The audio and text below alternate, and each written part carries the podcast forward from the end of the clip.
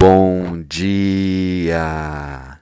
Lindo, maravilhoso e abençoado dia na presença de Deus. Hoje estamos no dia 596 e, conforme eu falei ontem, hoje vamos falar sobre as viúvas.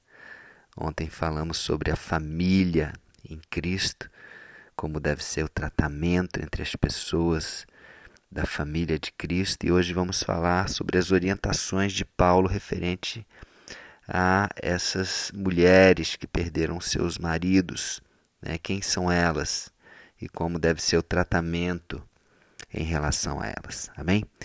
Então vamos lá. Versículo 3 até o 16, um monte de coisa aqui falando sobre viúvas. Vamos lá. Versículo 3. 1 Timóteo, capítulo 5, versículo 3. Cuide das viúvas que não tenham ninguém para ajudá-las. Em outra versão diz aqui: as, honre as viúvas verdadeiramente viúvas. Então ele ele fala aqui várias vezes sobre o que é ser uma viúva verdadeiramente viúva. Né? Ele vai explicar aqui o que, que é isso. Mas se alguma viúva tem filhos ou netos, são eles que devem primeiro aprender a cumprir os seus deveres religiosos e familiares, cuidando da sua própria família. Assim, eles pagarão o que receberam dos seus pais e avós, pois Deus gosta disso. Deus se agrada disso. Né? Isso é um sinal de gratidão, é um sinal de, de responsabilidade, de integridade, de coração, você fazer por aquelas pessoas que fizeram tanto por você, né? Seus pais, seus avós, retribuindo isso. Então, se uma viúva tem filhos ou netos, são eles que devem cuidar das necessidades dessa viúva, da mãe que é viúva ou da avó que é viúva. Amém? Continuando, versículo 5: a verdadeira viúva, mais uma vez ele fala, a verdadeira viúva, aquela que não tem ninguém para cuidar dela. Ela põe a esperança em Deus e ora de dia e de noite, pedindo a ajuda dele. Essa é a verdadeira viúva. Ela não tem ninguém que possa ajudá-la. Ficou sozinha na família, né? E ela deposita sua esperança em Deus. Amém? Então, Paulo vai falar como deve ser o, tra o tratamento a essa viúva mais para frente. Mas antes ele fala aqui no versículo 6: Porém, a, viú a viúva que se entrega ao prazer está morta em vida. Ou seja, aquela que perdeu o marido e começa a, a ter né, casos e mais casos e começa a se entregar à bebida ou outra coisa, ela já, tipo assim, ela morreu em vida. Está simplesmente sobrevivendo e às vezes pela decepção de ter perdido o marido, às vezes pela amargura acaba indo para um caminho que não é o caminho correto. Versículo 7. Timóteo, mande que as viúvas façam o que eu aconselho para que ninguém possa culpá-las de nada então Paulo ele tem uma, uma preocupação com as viúvas para que elas sejam irrepreensíveis, para que as pessoas olhem para ela como como, de, como deve ser, né?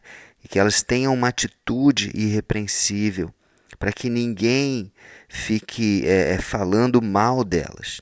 Ele tinha um cuidado, Paulo tinha esse zelo com as viúvas. Porém, aquele que não cuida dos seus parentes, especialmente dos da própria família, negou a fé e é pior do que aqueles que não creem. Uau, isso é forte, hein? Vou até ler de novo. Aquele que não cuida dos seus parentes, especialmente aqueles da sua própria família, negou a fé e é pior do que aqueles que não creem. Que forte isso, hein? Então aqui Paulo deixa claro que a vontade de Deus é que nós cuidemos daqueles que são da nossa família. Não é, é uma responsabilidade que nós temos diante de Deus de cuidar da, da nossa família, dos nossos parentes. Amém? Versículo 9. Coloque na lista das viúvas somente somente a que tiver mais de 60 anos. Por que isso, né? Vamos entender mais para frente. Então, somente aquelas que tiverem mais de 60 anos e que tiver casado uma vez só. Por que isso? Vamos entender mais para frente também. Por que que Paulo essa lista, né, que Paulo se refere aqui, era uma lista onde a igreja ela se comprometia a cuidar dessas viúvas que estavam nessa lista, tá? É, alimentando e dando todo tipo de apoio que elas necessitavam, tá certo? Versículo 10. Então vamos lá, ela tem que ter mais de 60 anos, casado só uma vez, que mais? Ela deve ser conhecida como uma mulher que sempre praticou boas ações, uma mulher do bem, criou bem os seus filhos, quando os teve, né? Se teve filhos, hospedou as pessoas na sua casa, ou seja, uma pessoa hospitaleira, praticou hospitalidade, que é muito importante, né, entre a igreja. Prestou serviços humildes aos que pertencem ao povo de Deus. Em outra versão diz aqui que lavou os pés dos santos, né? É, que, que foi realmente uma serva né, que serviu a igreja, que serviu os homens de Deus, as mulheres de Deus, o povo de Deus. Ajudou os necessitados, então uma pessoa generosa, que ajudou, que não, não negou ajuda a quem necessita. Enfim, fez todo o tipo de boa obra. Essa é a viúva que tem que ser colocada nessa lista, que deve ser colocada nessa lista. E aí ele explica, né? Por que não não colocar aquelas que estão fora dessa lista, né? inclusive mais de 60 anos e etc. Versículo 11. Não ponha na lista das viúvas as mais jovens. Por quê? Quando os seus desejos fazem com que queiram casar de novo, elas abandonam a Cristo e assim elas se tornam culpadas de quebrar a primeira promessa que fizeram a ele. Ou seja, é, se elas entraram nessa lista, é porque elas, é, elas também teriam uma vida de dedicação à igreja, de dedicação a Jesus. É como se elas estivessem casando novamente com Jesus. Né? Mas as jovens, quando colocavam na lista, o que estava acontecendo é, ele, é, a igreja estava colocando nessa lista viúvas que eram jovens e elas simplesmente viravam as costas e iam, né, é, e, e, e acabavam se casando e isso quebrava um voto, né, que elas tinham feito. Versículo 13. Além disso, elas se acostumam a não fazer nada. Olha só, talvez isso seja até a, a, o pior motivo, né? o motivo mais forte. Que elas, como eram novas, elas podiam trabalhar, podiam fazer alguma coisa, mas como elas estavam ali recebendo essa ajuda da igreja, o que acontece? Elas se acostumavam a não fazer nada. E a gente sabe que aquela pessoa que não faz nada, né? Casa vazia, oficina do diabo. O que acontece? Olha só que, que estava acontecendo. Né? Então, acostumam a não fazer nada e a andar de casa em casa, e pior ainda, aprendem a ser mexeriquentas, fofoqueiras, metendo-se em tudo e falando coisas que não devem.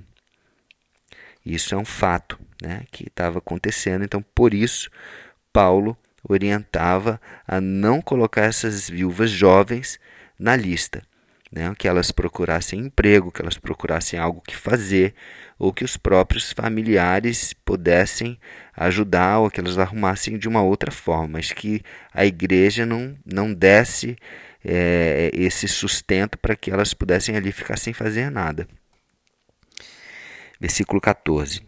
Por isso eu quero que as viúvas mais novas, então a orientação de Paulo é essa. Eu quero que as viúvas mais novas se casem novamente. Tenham filhos e cuidem da sua casa, para que os nossos inimigos não tenham motivos para falar mal de nós. Tá? Então, é, Paulo percebeu que o melhor mesmo para que as, as viúvas mais novas era realmente se casar de novo, principalmente aquelas que não tinham filhos, né? As, as que ficaram viúvas sem filhos, case, tenha filhos, cuide da sua casa e etc. É o melhor. Uma orientação. Versículo 15: Pois algumas viúvas já se desviaram e seguiram Satanás. Olha que triste. Né? Isso é o que estava acontecendo na igreja daquela época. Né? Talvez pela amargura, como já falei, pela depressão, a decepção, querendo preencher o vazio com algo que não seja Jesus. Versículo 16: Se alguma mulher cristã tem viúvas na sua família, ela deve ajudá-las. Que ela não ponha essa carga sobre a igreja, para que a igreja possa cuidar das viúvas que não tenham ninguém que as ajude, sejam verdadeiramente viúvas. Amém?